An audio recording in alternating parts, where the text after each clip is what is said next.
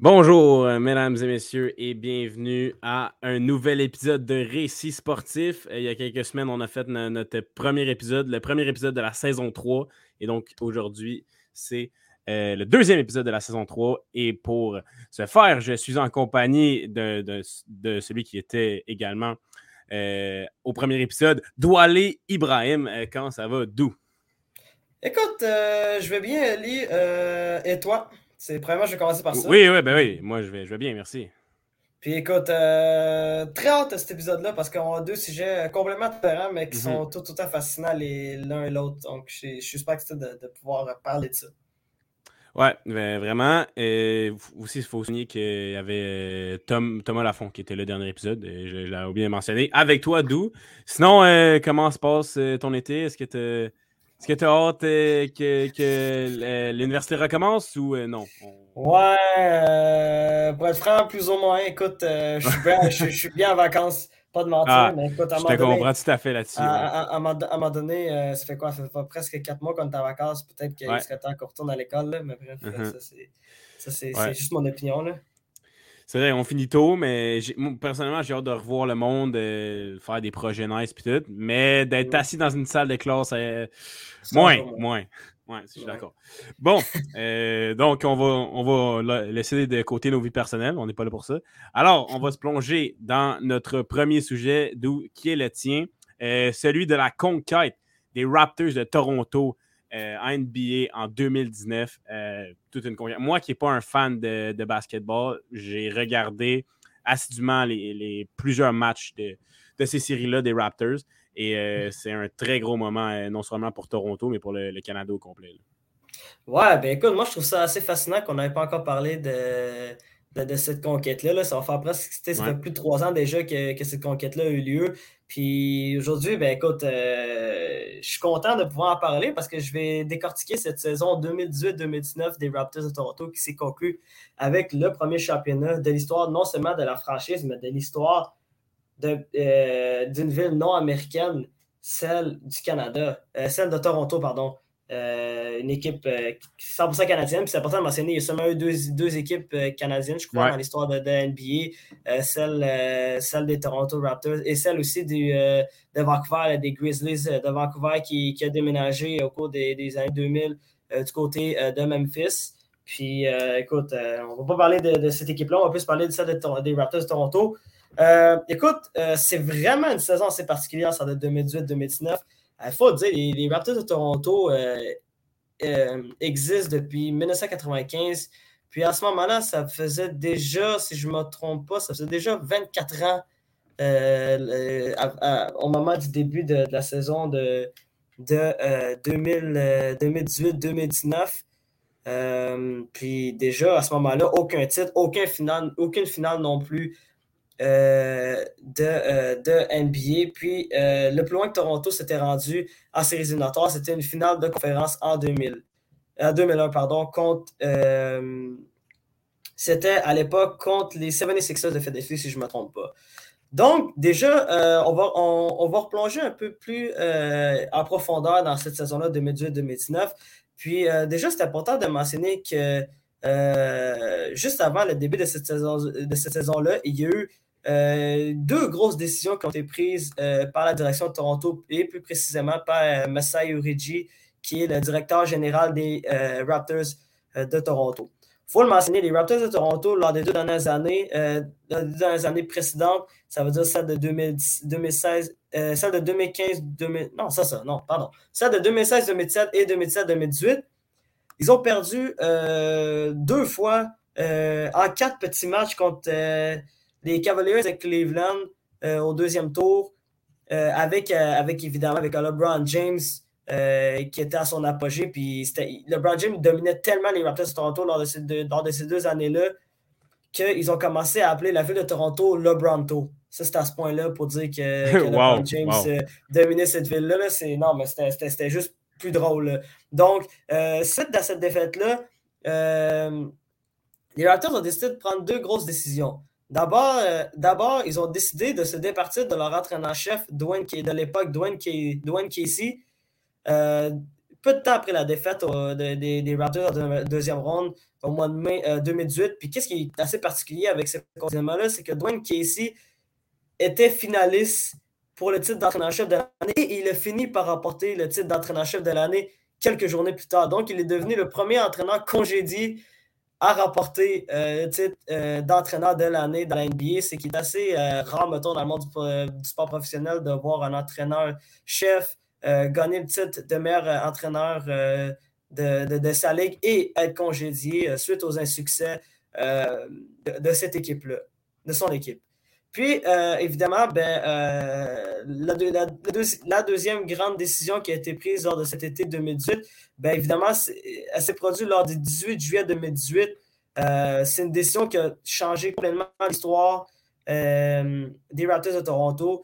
Les Raptors ont décidé de se départir, en fait, du meilleur marqueur de, la franchise en demande de Rosen en l'échangeant du côté des Spurs de San Antonio avec, avec Jacob Potil en échange de Danny Green et de Kawhi Leonard. Kawhi Leonard, mm-hmm. euh, un, des, un des top 5 meilleurs joueurs de, de, ce moment-là. Et encore même aujourd'hui, il fait encore partie du top 10 des meilleurs joueurs de la NBA. C'est pour prouver à quel point que ce joueur-là, c'était un joueur vedette.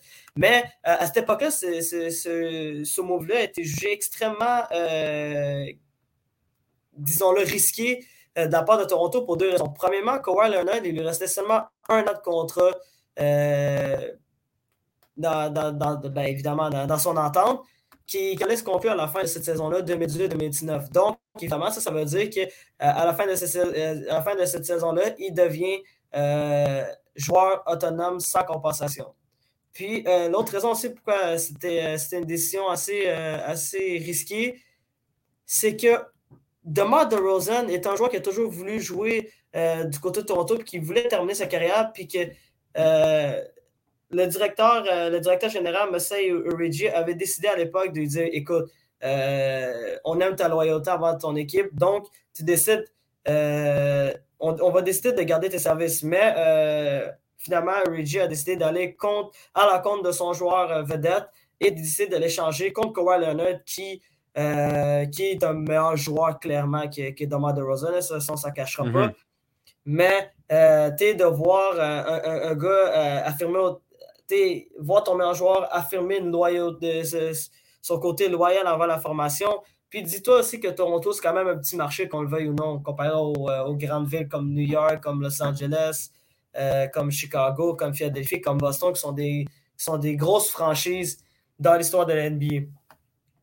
Puis, euh, aussi, un, autre petit fait aussi important à mentionner par rapport à Kawhi Leonard, euh, le gars revenait de blessure aussi. L'année euh, précédente, il avait seulement joué six matchs lors de cette saison régulière-là et euh, il y avait eu un peu de controverse entourant ses, ses blessures, notamment, notamment Tony Parker, l'ancienne grande vedette des, des, Spurs de San Antonio et également un, un symbole du basketball en France, avait dit que Kawhi Leonard faisait peut-être semblant de ne, faisait peut-être semblant d'être blessé. Il disait que lui avait une blessure plus grave. Il avait quand même décidé de jouer. Euh, alors, à cette époque-là, il y avait des problèmes entre la direction des Spurs de San Antonio et Kawhi Leonard qui ont mené à son transfert du côté euh, de Toronto. Bon, là, maintenant, rentrons dans la saison 2018-2019 des euh, Raptors de Toronto. une saison qu'on peut qualifier de grand succès, de loin la meilleure saison de l'histoire de cette franchise-là. Euh, déjà, elle avait commencé en Lyon. Déjà, les Raptors euh, avaient commencé avec six victoires euh, contre zéro défaite en six matchs, ce qui déjà est un record de la franchise encore actuel aujourd'hui. Puis, ils ont commencé avec leur meilleur bilan, leur meilleur départ en 20 rencontres avec un bilan de 16 victoires et seulement 4 défaites. Puis, Toronto misait quand même sur, une, excellente équipe. On l'avait nommé Kawhi Leonard qui, qui, a eu une moyenne de 26 points, par match euh, durant cette saison-là. Évidemment, tu as Kyle Lowry qui, est une autre figure emblématique euh, de, cette équipe-là. Euh, qui, a toujours été là et qui est considéré comme le leader de cette équipe-là qui, avait une moyenne de 14 points par match.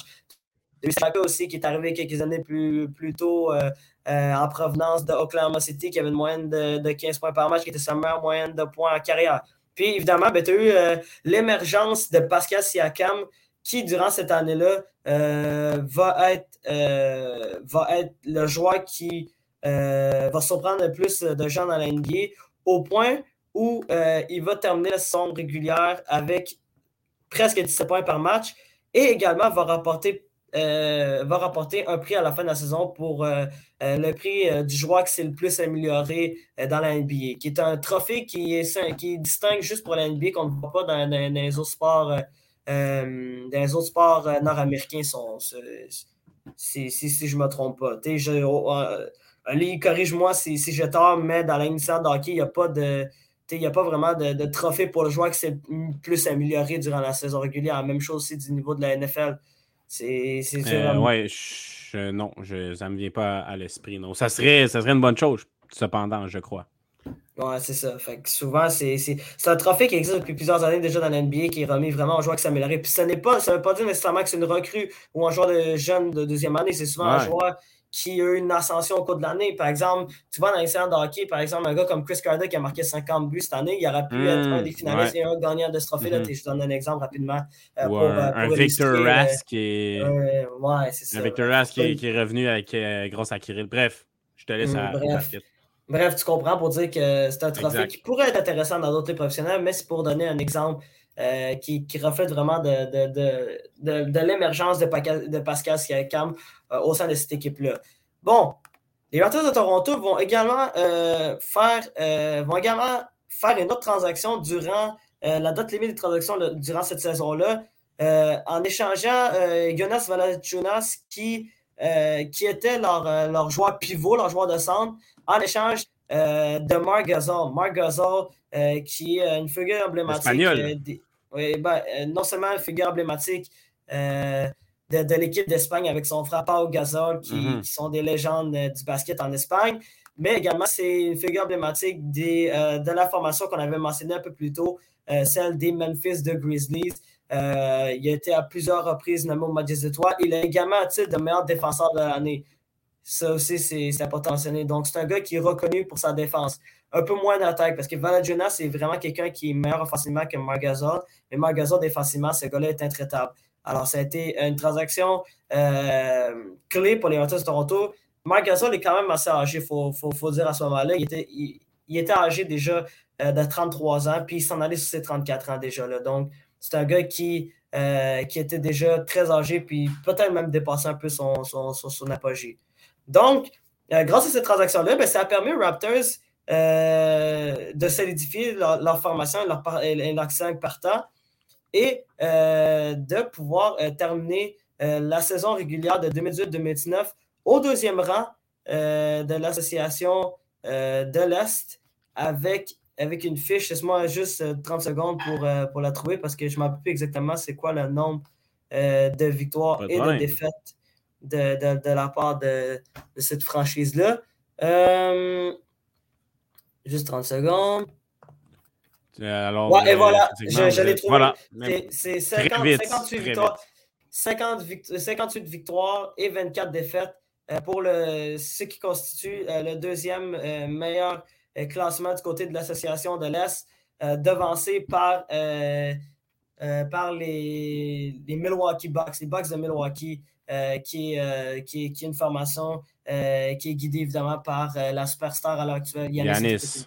Mm -hmm. écoute, Dou, je, vais, je vais te féliciter. Euh, département de recherche toujours aussi efficace. Félicitations. de rien. Mais écoute, merci. Je travaille fort là-dessus. Je travaille fort. Ouais, ben ouais, je vois ça. je vois ça. Donc, ça, grâce, grâce à ce classement-là, ben, ça, ça permet aux Raptors de Toronto de rentrer à ces éliminatoires et surtout euh, de nous préparer un parcours absolument extraordinaire qui va nous marquer à vie, non seulement pour moi et Ali, mais pour tout le Canada au complet. Euh, mhm. D'abord, oui, North. Euh, au, premier, au premier tour, ils vont affronter le Magic d'Orlando. c'est quand même une, c'est quand même une formation qui est un peu plus faible que celle de Toronto. Ça a été vraiment un premier affrontement euh, disons-le, assez facile pour les Raptors de Toronto parce qu'ils ont été capables euh, de remporter cette série-là en cinq petits matchs. Donc, euh, par la suite, ils vont affronter les 76ers de Philadelphie, qui est une équipe qui était extrêmement compétitive à l'époque. qui était une équipe qui était menée par Joel Embiid, Ben Simmons à l'époque, avant, qu'ils connaissent un peu de controverse du côté de Philadelphie et qui part. évidemment, il y avait l'arrivée de Tobias Harris, il y avait évidemment Jimmy Butler qui est joueur vedette aujourd'hui des, du Heat de Miami. Donc, ils avaient une formation qui était assez complète à ce moment-là. Et ça, a été une, ça a été une série très, très, très, très, très euh, intrigante. Puis une série extrêmement très bien jouée de la part des deux formations, au point que ça s'est rendu jusqu'à la limite. Puis euh, lors du match numéro 7, euh, alors, que, alors que le score est égal de 90 à 90, ben, on va le droit probablement à un des tirs les plus improbables de l'histoire de, de, la NBA. Alors que Kawhi oh, tire un, un buzzer beater, comme on dit en anglais, là, mm-hmm. un tir de, de, dernière seconde pour battre le le, temps final. Puis il vise le panier au-dessus de Joël Embiid et, et alors qu'il se tient à genoux, on voit le mhm. ballon qui fait trois bons autour de l'anneau. Sur l'anneau. Autour de l'anneau et sur l'anneau pour atterrir directement dans le panier et donner cette victoire, euh, cette victoire absolument improbable des, euh, des, euh, des Raptors de Toronto en battant les 76ers lors de ce match numéro 7 là, qui avait eu lieu du côté de Toronto. Euh, c'était absolument incroyable. Moi, je me rappelle parce que j'avais, je ne sais pas si toi, Ali, tu l'avais checké, mais moi, je l'avais, écouté euh, ce, match-là en direct. Puis mm-hmm. de voir ça, la sorte rentrer, c'était incroyable. on dirait que c'était digne d'un de, scénario d'Hollywood. C'était au point où on se disait, ben voyons, non, c'était impossible. Puis le plus, c'est que c'était quand même un shot euh, un, tir risqué parce que tu disais, bon, écoute, tu n'es pas obligé de prendre ce tir-là. De toute façon, si tu ne tires pas, euh, tu t'en vas en prolongation, c'était quand même égalité avant ça. Donc, Mais il, faut le tenter, tu sais, la dernière seconde du match, ah, il a très bien fait le, tenter. Puis moi, je dirais que, mis à part euh, le, but de, de Lekonen contre Vegas euh, Game 6 en 2021, à la Saint-Jean-Baptiste, on le rappelle, ça doit être le plus gros moment de sport, le moment euphorique dans, le sport canadien dans les dernières années. Ouais, écoute, ben, je, dirais, je dirais que c'est plus. Désolé de, de, de, briser le cœur des partisans canadiens, mais pour moi, je pense que ce moment-là est plus magique que, que celui du Canadien Montréal, hmm. dû au fait que ça. Mais il faut rappeler que tu es un fan des Penguins.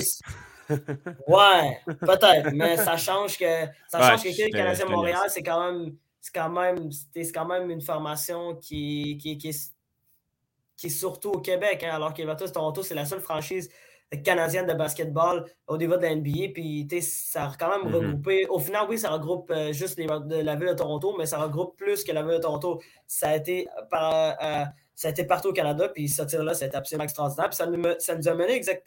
Puis c'était pas la fin. C'était pas la fin. C'était pas comme si Toronto venait de remporter le titre. Il venait juste de franchir la moitié du chemin. C'était juste ça. Il reste encore deux, deux, tours à jouer, dont la finale de, conférence. Puis, euh, dans ces finales de conférence-là, ils affrontaient euh, les Bucks euh, de Milwaukee, qui était la meilleure équipe de l'association de l'Est, menée par Yannis Antetokounmpo, qui, à l'époque, remportait son premier titre de MVP, le premier de deux titres d'MVP consécutifs en 2019 et en 2020. Puis, euh, cette série-là avait un peu mal commencé pour les Raptors de Toronto, euh, qui euh, avaient perdu deux premiers matchs côté de Milwaukee. Mais ils vont rapporter les quatre matchs suivants, dont, dont, le match numéro 3 qui a été quand même chaudement disputé, qui s'est rendu en prolongation. Et Yannis Tukupa avait raté à ce moment-là des, des lancers francs qui ont peut-être coûté qui ont peut-être fini par coûter la série aux Bucks de Milwaukee.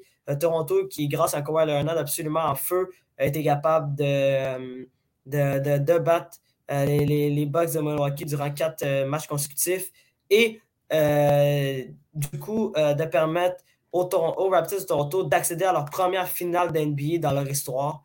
mais durant cette du, mais la prochaine, équipe qu'elle a affrontée, c'est pas n'importe quelle équipe, Lee. C'est celle des, des Warriors de uh-huh. Golden State, qui, je vous le mm-hmm. rappelle, à cette époque-là, venait de remporter trois des quatre dernières finales euh, de la NBA et euh, participait à sa cinquième finale euh, consécutive depuis 2015. Donc, c'est pas n'importe quelle équipe. Et à ce moment-là, c'est une équipe qui, qui était qui avait beaucoup de profondeur. Évidemment, tu avais Steph Curry, tu avais Kevin Durant qui avait rejoint l'équipe en 2017, à 2016, il faut, bien rappeler. Tu avais des Clay Thompson, Jermaine Green, et aussi, ils avaient été chauds durant cette saison-là, des Marcus Cousins, qui était également considéré un joueur vedette à l'époque. Donc, cette équipe-là avait un 5 euh, absolument incroyable. Puis, euh, Toronto était extrêmement négligé euh, durant cette série-là, d'où le fait que les Warriors de Golden State étaient la meilleure équipe. je suis prêt à dire, la, une une des meilleures équipes de l'histoire de, de, la NBA, peut-être même la deuxième meilleure équipe de l'histoire de la NBA, parce que je pense quand même que les Bulls euh, de Michael Jordan étaient euh, la meilleure équipe de tous les temps. Puis après ça, oui, c'est sujet à débat, mais euh, ça, c'est mon opinion personnelle rendue là. Puis, mm-hmm. mais à ce moment-là, il faut dire qu'Evan Durant a été blessé durant cette, durant cette finale-là et il avait raté les quatre premiers matchs. Ce qui a permis aux, aux Raptors de mener cette série-là 3-1 euh, jusqu'au match numéro 5 où, que, euh, où Kevin Durant va revenir au jeu.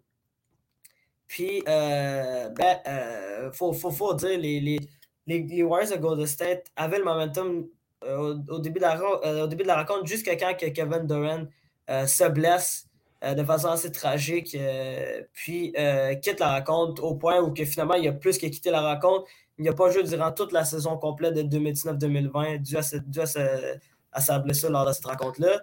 Et euh, ben, euh, les, Warriors de Golden State ont aussi euh, à gagner la rencontre numéro 5 et à amener la série du côté de Oracle, qui, est l'ancien stade des, des, des, Warriors.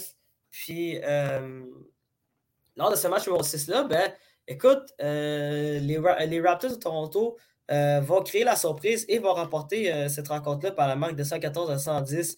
et grâce à une performance incroyable, évidemment, moi, c'est celui qui m'avait marqué le plus, c'était le, joueur, le, sixième homme de, cette série-là. qui était Fred Van Vliet, qui aujourd'hui est un joueur, est un, des bons joueurs de la formation de, Toronto, peut-être même le meilleur joueur des, des Raptors de Toronto à l'heure actuelle. Euh, lui qui, avait, s'était illustré lors de cette rencontre-là. Puis euh, Kawhi Leonard, comme d'habitude, euh, accompagné de sa bande, qui a été capable de, de d'offrir une performance absolument incroyable et de permettre aux Raptors de soulever leur premier titre de leur histoire du côté de Oakland. Et, ben, écoute, Kawhi Leonard, dans, dans, cette série-là, ben, ben, en fait, dans ces séries éliminatoires-là, c'est une moyenne de 30, 5 points par match, ce qui est absolument incroyable. Euh, sa record de points est une des meilleures records de points de l'histoire de, de, la NBA, il faut, faut, le dire. Euh, ça, a été, euh, une performance incroyable de Kawhi Leonard du début à la fin. puis évidemment, ben, tu as, eu des bonnes performances aussi de Pascal Siakam qui avait une moyenne de 19 points par match lors, de, des séries éliminatoires. Puis, et également Carl Harry qui, qui, avait, qui avait une moyenne de 15 points par match avec un peu plus de, de, 6 passes euh, par rencontre. Ça, c'est, euh, ça, vient prouver que euh, les Raptors de Toronto ont été capables de surprendre tout le monde durant cette saison-là et de prendre le pari risqué d'aller chercher un joueur qui avait, qui avait seulement un an à son un an à faire à son contrat et de pouvoir remporter le titre, tant entendu, le titre que Toronto n'avait jamais eu jusqu'à, jusqu'à l'année 2019. Et euh, ben, écoute, ça a été un moment absolument incroyable. On a vu à quel point euh, le basketball pouvait avoir beaucoup d'effets au niveau du Canada. Puis, euh, ben, tout le monde était dans les rues, hein, pas, seulement à Toronto. Hein. Moi, je me rappelle très bien que du, côté de Montréal aussi, il y avait des écrans géants dans la, mm-hmm. de la NBA du côté, du côté centre-ville de Montréal où il y avait plusieurs partisans de basket qui pouvaient se, rejoindre et rencontrer et, regarder des, des, rencontres de finale entre les Raptors et les, et les, les Warriors de Golden State. Bref, euh, on espère que ça va. On espère pour, euh, pour le Canada, puis peut-être même pour le Québec un jour, si, si, si finalement ils, réalisent un de mes rêves, puis avoir une formation euh, de basketball professionnel du niveau, du niveau de NBA à Montréal. On espère revivre d'autres moments de la sorte, mais ça, ça risque d'être difficile parce que là, on dirait que tout, toutes, les, toutes les astres étaient alignés parfaitement pour que Toronto remporte ce titre-là. Puis Mm-hmm. Euh, on, l'a vu à la fin de cette saison-là. Euh, Kawhi Leonard est parti du côté de Los Angeles, euh, du côté des Clippers, puis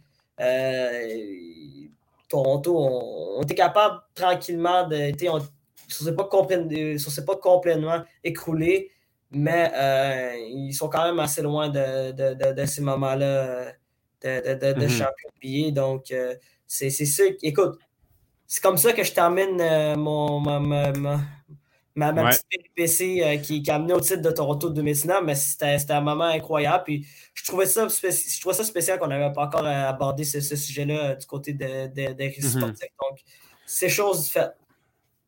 Ben, peut-être parce qu'on voulait laisser un peu de temps au moment, de laisser les années passer avant d'en parler pour que ça vienne plus mm. un sujet encore plus historique, mais tu fais très bien d'en parler aujourd'hui.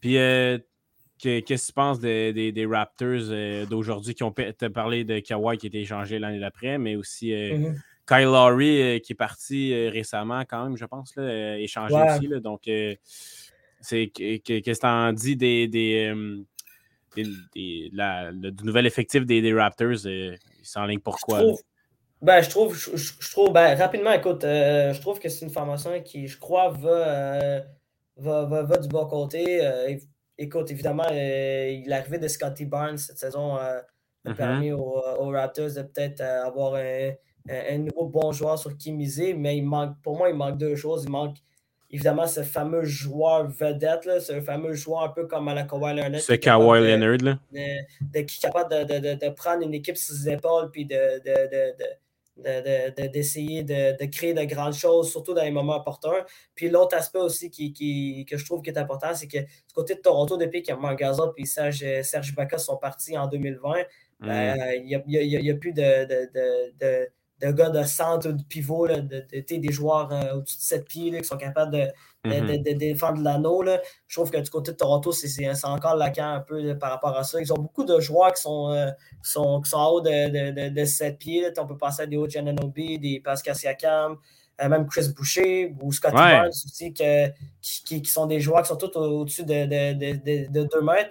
Mais il n'y a, pas de, a pas de gars euh, de, la trame de Serge Ibaka ou de Marc Gasol qui est capable de, faire ce travail-là. Puis je trouve que c'est un travail, c'est quelque chose que Toronto devrait, devra corriger au cours des prochaines années parce qu'on l'a vu, par exemple, dans, la série, juste cette année contre, contre les 76ers, il n'y a personne qui était capable de, défendre Joel Embiid. Donc, c'est comme ça que je pense, mais je trouve, je trouve que ça va dans, dans, le bon chemin. Je trouve que ça va prendre peut-être un peu de temps, mais euh, si tu es capable de miser sur des gars comme Van Vliet, euh, Scotty Ouais, Van Vliet, qui va bien, Van Vliet. Peut-être un peut-être Siakam, que Siakam, des fois, peut avoir des bonnes performances, des fois, ça peut être un peu plus difficile, ben, je pense que Toronto va sur la bonne voie. Puis, il y a Nick Nurse qui, qui, qui, a été. J'ai oublié de mentionner, hein, quand Dwayne Casey, euh, qui est entraîneur-chef de l'année, euh, a été mis dehors, ben, c'est Nick Nurse qui, qui, était son entraîneur adjoint qui l'a remplacé. Puis, depuis qu'il est là, il a fait de l'excellent boulot. Donc, ils sont, super bien entraînés. Donc,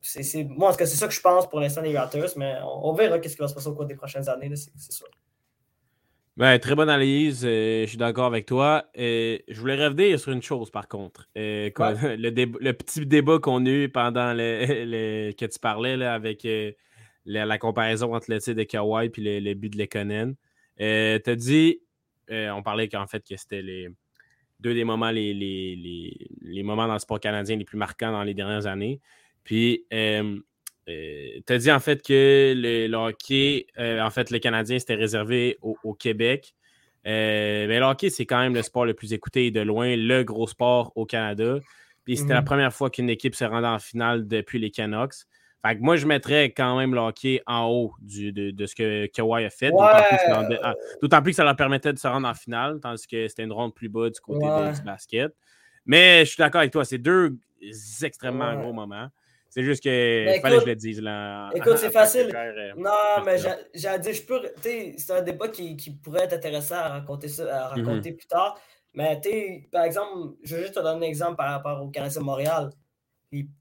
Les, les partisans des Maple Leafs de Toronto, je pense que ça faisait quoi qui était en finale cette les partisans des Canadiens de Montréal? Rien du tout. Les autres équipes canadiennes, rien. La, la tour du ciel est allumée. La tour du ciel est allumée. Ouais, parce que, parce que c'était un pari perdu, c'est pour ça. ouais. Ouais, mais en tout cas, mais je comprends, ce que tu veux dire. C'est sûr bon que c'est un bon débat. Il faudrait demander à plus de personnes que ça. Il aurait fallu avoir Thomas pour, euh, pour trancher. Mais c'est vrai qu'à. C'est vrai qu'à l'échelle canadienne, le, les Raptors sont, ou les Blue Jays, par exemple, sont plus regardés que le Canadien parce que dans les autres euh, grandes villes ou grandes dans les autres provinces, il y a d'autres équipes de hockey, tandis que les Raptors et les Blue Jays sont la seule équipe au Canada. Je comprends ton mm. point là-dessus. Donc, euh, merci pour ton euh, segment, d'où toujours très bien effectué comme d'habitude. Alors, on passe au mien. Maintenant, moi, je vais vous parler de hockey, plus précisément d'un joueur de hockey. Je vais vous dresser le portrait de Doug Wickenheiser. Doug Wickenheiser, en fait, si vous ne rappelez pas ce nom, euh, ça ne date pas de notre époque quand même. C'est le premier choix au total en 1980 euh, du Canadien de Montréal. Euh, et ça avait fait, on en avait beaucoup parlé. Et je trouvais ça intéressant d'en parler présentement parce que ça fait un lien avec ce qu'on a vécu il y a, quelques, semaines, quelques mois, avec le repêchage de Jurav Slavkovski au tout premier rang. Wickenheiser aussi a été repêché au premier rang en 1980. Alors, euh, voilà, Slavkovski, il y, en avait, il y avait un débat entre lui et Shane Wright. Finalement, c'était euh, c'est Slavkovski que le Canadien a repêché. On va voir dans quelques années, quelques, même dès cette année. Euh, on va déjà voir des polémiques par rapport à ça, c'est sûr et certain. Mais voilà, pour ce qui est de Wickenheiser, son, vrai, son nom complet, c'est Douglas Peter Wickenheiser. Il est né le 30 mars 1961 à Regina, en Saskatchewan. donc, en fait, pourquoi j'ai eu l'idée d'en parler, c'est qu'il y a quelques mois, peut-être même ça fait plus qu'un an, mais j'ai vu un, documentaire à RDS sur sa vie, ou en tout cas on parlait de sa vie. Et puis euh, je me suis dit, peut-être euh, dans Récit Sportif un, jour en parler, puis voilà. C'est aujourd'hui qu'on le fait. Alors, euh, en fait, dans la WHL, donc la Western Hockey League, c'était une superstar. C'est pas pour rien qu'il a été repêché premier choix au total. il évolue avec les, Pats de Regina. Euh, sa dernière année junior, 89 buts, 81 passes pour 100, en 170 matchs. Euh, alors, c'est excellent. 81 euh, buts, 80, ça fait 100, pas 170 points, pardon, c'est ça. 81 buts, 80, 89 buts, 80 passes, 170 points. et c'était en 71 matchs. J'ai dit 170 matchs, mais je me suis trompé dans mes notes, pardon. Alors, euh, voilà, c'était en 1979-80. Il était également le, capitaine des Pats d'Origina à ce moment-là. Euh, et il s'est même rendu à la Coupe Memorial avec son équipe et a été nommé joueur de l'année en CHL cette année-là. CHL, en fait, ça regroupe euh, la GMQ, OHL et WHL. donc, finalement, arrive la fin du junior et le moment de, sauter dans l'année nationale, d'être repêché. Et Wickenheiser était vu par euh, plusieurs experts comme le premier choix au total en 1980, notamment euh, The Hockey News, un magazine de hockey qui est, très réputé. Et euh, donc voilà. donc, si le Canadien et Irving Grunman, qui était le directeur général avant de, l'équipe à, cette époque-là, donc si le Canadien l'a repêché au premier choix, c'était pas pour rien quand même. la plupart des experts le mettaient comme premier choix euh, euh, overall, contrairement à Slavkovski cette année. Euh, donc voilà, c'est pas surprenant, mais on sait tous, à Montréal, il y avait Denis Savard qui était également très prometteur dans cette cuvée-là. Et on poussait vraiment beaucoup pour aller repêcher Denis Savard. On voulait un, Québécois talentueux et tout. Denis Savard, par contre, avait peut-être un, plus petit gabarit que, que Wickenheiser. Wickenheiser était quand même 6 pieds 1. je ne me rappelle pas exactement comment Serge Savard mesurait, mais il était plutôt petit, je crois. Alors, voilà, c'est ça. Mais on sait à Montréal, c'est ça, les joueurs québécois qui sont talentueux, on pousse pour aller les, chercher. On les veut absolument dans notre organisation. On pense à Louis Leblanc également en 2019, que ça aussi, ça, a mal tourné. Ah, alors, bref. 2009. 2009 qu'est-ce que... dit 2019, j'étais comme damn, j'ai raté un bout. J'ai dit 2019? Ah, pardon, 2009. Ah, euh, par rapport à ouais, ça va mesurer 5 et 10, puis il y a à peu près 175 livres. c'est un plus petit euh, gabarit, C'est plus petit et plus léger, donc voilà. Euh, c'est ça. Donc, euh, Kenizer, quand même, euh, c'est ça. on avait des. Tout ça pour dire qu'on avait des raisons de, le repêcher du côté du Canadien, même si les partisans ne voulaient pas le faire, n'étaient pas de cet avis, auraient préféré savoir. voilà. Donc, juste pour revenir sur ce repêchage-là, donc, premier choix, ça a été Doug Wickenheiser par le Canadien de Montréal. Ensuite, Winnipeg avait le deuxième choix. On repêché Dave Babich, qui, avait, qui a marqué 723 points dans la Ligue nationale. Pas mal, mais pour un, deuxième choix, c'est pas ce qu'on souhaite. Ensuite, au, au, troisième rang, on avait de Chicago, repêché à Chicago, Denis Savard, 1338 points. Donc, vous allez voir que c'est pas mal mieux que ce que Wickenheiser a fait plus tard. On y reviendra. Ensuite, c'est pas fini parce qu'au quatrième rang, on a euh, des Kings de Los Angeles, euh, l'excellent défenseur Larry Murphy, 1216 euh, points. Alors, voilà, c'est tout un, choix aussi au quatrième rang qui a une meilleure carrière que Wickenheiser, bien entendu. Mais surtout, au sixième rang, Paul Coffey, 1531 points probablement le, meilleur choix qu'il avait à faire dans ce repêchage-là. c'est en fait pas probablement. C'est le, le meilleur pointeur de cette QV-là. Alors, avec du recul, c'est certainement celui-là, ce joueur-là que le Canadien a repêché. Mentionnable également en 69e position, encore à Edmonton. Gros repêchage pour Edmonton cette année-là. Yari Kouri, 1398 points, le fidèle partenaire de, Wayne Kretzky.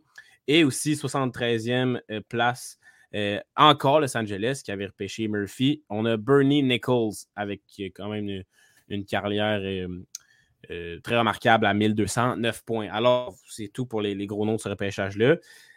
tout ça pour dire que voilà, ça, ça, mal, partait mal entre Wickenheiser et le Canadien et les partisans parce que on ne voulait, c'était pas le, choix désiré du côté de la plupart des partisans des Canadiens. Et comme de fait, les, partisans vont un peu avoir raison parce que c'est n'est pas des grosses saisons au début de la part de notre, de notre bon Doug. Euh, aux premières saisons, la saison recrue, il joue seulement 41 matchs et récolte 15 points. Mais là, on se disait peut-être que, tu sais, Guy Lafleur, il y a 10 ans plus tôt, euh, lui aussi, il n'avait pas parti euh, sur les chapeaux de roue. peut-être qu'on donnait une chance.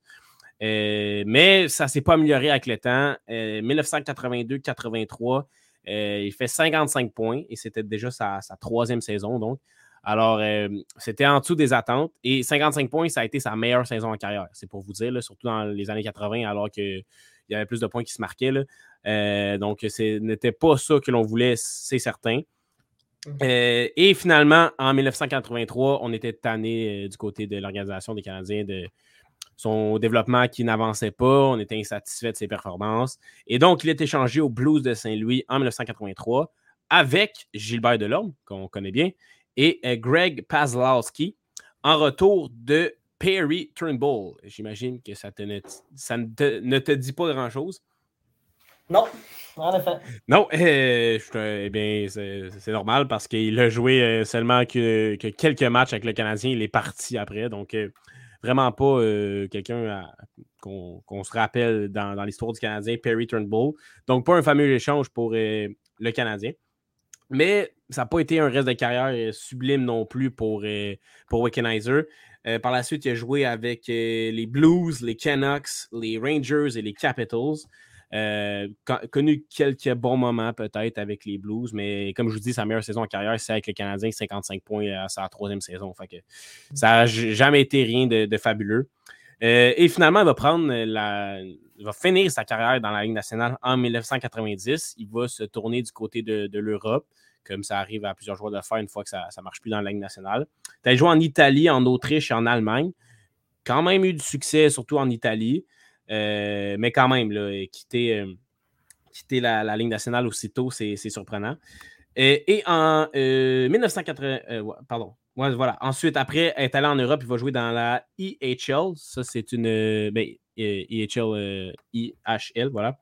Et il, va jouer là deux ans. Ça, c'était comme une ligue sous-jacente qui était assez loin de la, ligne nationale. Il va bien performer là, mais c'était avec des joueurs de, de, moins bonne qualité. Et donc, il va prendre sa retraite du hockey en 1994 à seulement 34 ans, ce qui est jeune. Mais euh, c'est pas pour des raisons banales qu'il a, pris sa retraite. C'est parce qu'il a développé euh, malheureusement un, cancer, euh, une tumeur qu'on a trouvée dans, son poignet. en fait, c'est plus précisément, c'est un, un, sarcome au tissu mou. Alors là, c'est l'heure du segment anatomie. Parce que les, les. Donc voilà, le, un sarcome, c'est une, tumeur, une sorte de, cancer. Et les tissus mous, ce sont les. J'ai une définition ici. Ce sont les tissus qui maintiennent le squelette et les organes, comme les muscles, la, la graisse et les tendons, On parle aussi de tissu mou pour désigner les vaisseaux sanguins et les nerfs. Donc, euh, voilà, ça parle de, choses importantes ici. Donc, c'est grave. Ça veut dire que c'était grave quand même. Euh, et c'était un cancer, une forme de cancer qui était très rare également. Mais finalement, avec euh, les traitements, on était quand même dans les années 90. On était plutôt avancé. Wickenheiser a réussi à s'en sortir. il n'est pas retourné au hockey par la suite. Il, est resté dans la retraite. Malheureusement, trois ans plus tard, en 1997, il est, le cancer est revenu. Il est. Euh, et, et, cette fois-ci, c'est très grave. Ça s'est répandu au poumon et c'est complètement euh, inopérable. Alors, euh, voilà. Malheureusement, il va mourir le 12 janvier 1999. Il s'est quand même battu un bon deux ans, en plus des traitements en, en 94 et autres. Donc, il va laisser dans le deuil sa femme et c'était deux ou trois filles qu'il avait également. Là, donc, je me suis, plus très sûr exactement. Là, je peux département de recherche euh, vite, vite là-dessus, mais euh, c'est tragique. Écoutez, mourir aussi jeune à 37 ans. Euh, trois, filles, voilà. Trois, donc, il avait trois enfants, trois filles.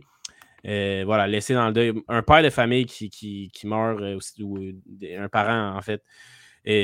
Toute personne qui meurt aussi jeune, c'est tragique. Et malgré la mauvaise expérience qu'il avait eue à Montréal, ça, jette. Euh, tu peux pas euh, t'empêcher d'avoir de, l'empathie, de la, compassion pour, pour cette famille-là qui perd euh, son père aussitôt. Donc, c'est vraiment une histoire tragique du côté de Wickenheiser. C'est un aréna a été nommé à son nom après sa mort à Regina, donc sa, sa ville natale. Et son beau-père a même écrit une biographie pour euh, le remémorer. J'ai également vu, comme j'ai mentionné tantôt, un, documentaire RDS. Aussi, euh, le trophée Doug Wickenheiser a été. Euh, c'est maintenant un, trophée qui est remis dans la WHL, là où il a évolué pendant son, parcours junior avec les Pats d'Origina, comme j'ai dit. Donc, ce trophée-là, il est remis aux joueurs qui démontrent des, qualités humanitaires. donc, si je ne me trompe pas, c'est un peu l'équivalent genre du Bill Masterton dans NNH, ça? C'est le Bill Masterton qui est.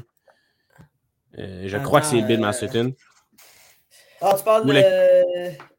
Tu, le, ouais. pour euh, euh, la, dédication et tout, là, la persévérance? Euh, Qualité humanitaire. je pense que c'est plus, mettons, c'est plus, mettons, son impact dans la communauté, genre. Fait que c'est peut-être le King ah, Clancy, Bill Masterton. c'est King, non, c'est King Clancy. King, Clancy. Parce que Bill Masterton, à l'habitude, c'est pour, euh, pour, celui qui a eu le plus de persévérance. Euh, OK. Ça peut être surtout hors glace. Souvent, c'est souvent des gens mhm. qui ont, qui ont, eu soit des problèmes de santé ou soit d'autres types de, de, de, situations fâcheuses qui sont arrivées dans leur vie qui ont fait en sorte qu'ils ont été capables de rebondir et de pouvoir avoir une bonne saison. Là. Je mélange souvent entre ces, deux trophées-là. Bref, ah, c'est peut-être un, un, mix des deux, mettons. Donc, le trophée qui, qui, qui est maintenant au nom de, de Doug Wickenheiser depuis 2001. Euh, bref, donc sa carrière LNH, c'est 276 points en 556 matchs. Alors, environ un point aux, deux matchs. Euh, pour un joueur moyen, c'est bien, mais on s'entend que pour un premier choix au total, c'est un flop, comme on en parlait tantôt. Euh, surtout quand tu vois qu'il y avait des Denis Savard, des Larry Murphy, des Paul Coffey, des Yair Curie, bref, la liste est longue de, joueurs qui, qui, le suivaient.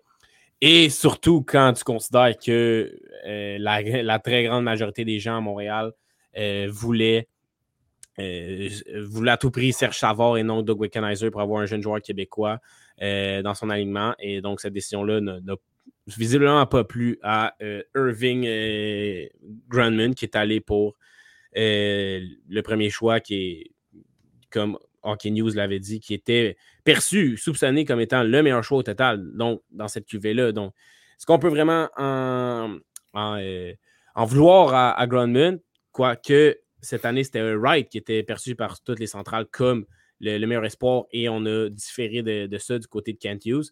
Alors, c'est vraiment quelque chose d'intéressant, non seulement dans le hockey, mais dans le repêchage au complet, de, les, équipes qui décident d'y aller contre euh, la, croyance des experts ou des centrales de, recrutement.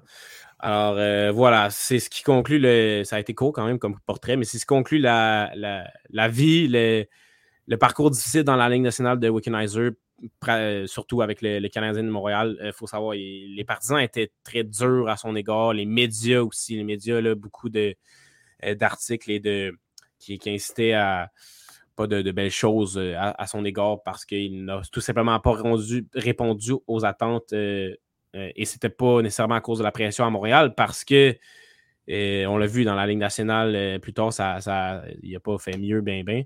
Euh, mais quand même, sûrement avec son début de carrière difficile à Montréal, a eu un impact sur le reste de sa carrière.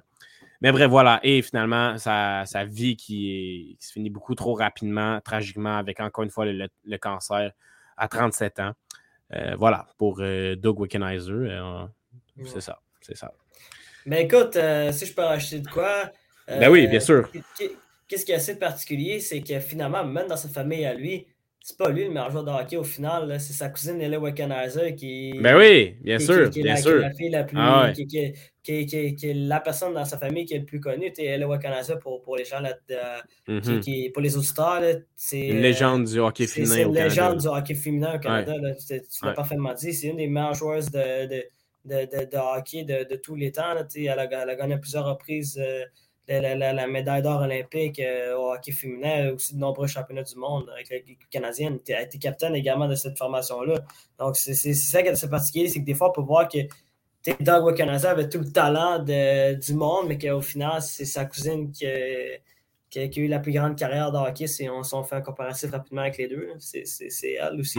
Puis aussi, l'autre affaire que je voulais dire, c'est que hum, c'est très rare qu'on voit aujourd'hui des. Euh, des, directeurs, euh, des, directeurs généraux qui, euh, qui décident d'aller à la contre euh, de, ce que les centrales de recrutement, de recrutement mm-hmm. offrent ou selon leurs prédictions eux, c'est très rare parce que depuis, depuis quand que il faut vraiment que tu aies fait un travail, puis il faut vraiment que tu aies fait ta propre analyse pour décider de prendre ce choix. on l'a vu au cours des dernières années, mettons, euh, à, part, à, part, le, choix de Slakowski cette année euh, pour le Canadien de Montréal, moi, le, plus loin que, le, choix le plus surprenant qui me revient en tête, qui, a parfaitement fonctionné, c'était pas un premier choix total, mais c'était il y a trois ans, en 2019, quand les Red Wings de Détroit avaient décidé de, de repêcher Murray Sider au sixième rang, alors que beaucoup de gens pensaient qu'il était, était milieu de peloton de première ronde ou soit fin, soit fin de première ronde. Puis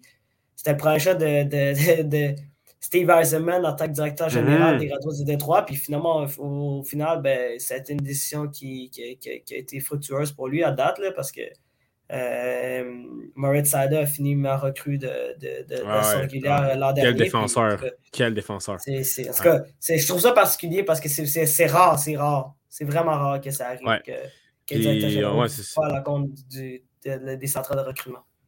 Exact. Puis euh, on verra si ça va payer du côté de, de Hughes. Euh, mais très bon point que tu apportes. Puis pour euh, LA très bon point aussi. J'avais oublié de mentionner, j'avais complètement oublié qu'en fait, il faisait partie de, la, même famille. Mais, euh, mais ouais, LA Wickenheiser qui est considéré comme une, ce n'est pas la plus grande joueuse au hockey de, l'histoire, en fait. Mais à mon humble avis, Marie-Philippe Poulain l'a peut-être dépassé avec ses incroyables performances dans, les tournois tous les tournois internationaux. donc, euh, c'est un autre euh, débat. Je, je, crois que tu es d'accord avec moi, si je ne me trompe pas. Ben, Peut-être, mais je dirais plus que pour, par rapport à Marie-Philippe Poulain, il faudrait juste qu'on attende que sa carrière soit terminée là bas de, de, bah, ben oui, bien sûr. Un diagnostic euh, officiel. Mais, ouais, mais, effectivement. Mais, mais, sur le bon chemin. Sur le bon chemin. Ah, c'est une, une, pour moi, mon avis, Marie-Philippe Poulain, c'est une des sportifs, euh, c'est une des athlètes les plus euh, clutch que j'ai vu de ma vie. Ah, exactement. C'est pas compliqué. Son, son nombre de buts dans les moments importants, c'est c'est phénoménal comment c'est. Il y en a tellement. Puis elle offre carrément la, victoire à son équipe dans des, matchs importants avec des buts décisifs. Fait que, mm-hmm. exact. C'est pour ça que je pense que c'est une des qualités premières d'un joueur ou d'une joueuse de hockey d'être capable de n'importe quel sportif, en fait, d'être euh, à son meilleur euh, au, moment le plus important d'une carrière. Puis à chaque fois, Marie-Philippe Poulain répond présent, elle est là, des, des buts décisifs, comme je le disais. Alors euh, voilà, sans rien enlever à Hailey Wickenheiser, ni à Doug d'ailleurs, qui s'est quand même rendu dans, la Ligue nationale. Alors, euh, d'où autre chose à, rajouter euh, sur cet euh, autre bel épisode? Non, à part que c'était un épisode fort intéressant, puis je trouve ça le fun, qu'on deux sujets complètement différents qui étaient tout autant intéressants l'un de l'autre. Ouais. je suis bien content. si bien dit, si bien dit, toujours de, de sages paroles. Alors, comme le dit mon, collègue Dou, c'est la, fin de ce, autre, épisode de Récit sportif. Merci d'avoir été avec nous. Merci de nous écouter. Il va en avoir d'autres. On salue également nos, autres collaborateurs qui vont éventuellement se joindre au podcast Vincent Tardif, Thomas Lafont et euh, Justin Leblanc. Alors, au nom de tout le club école, merci beaucoup et bonne journée.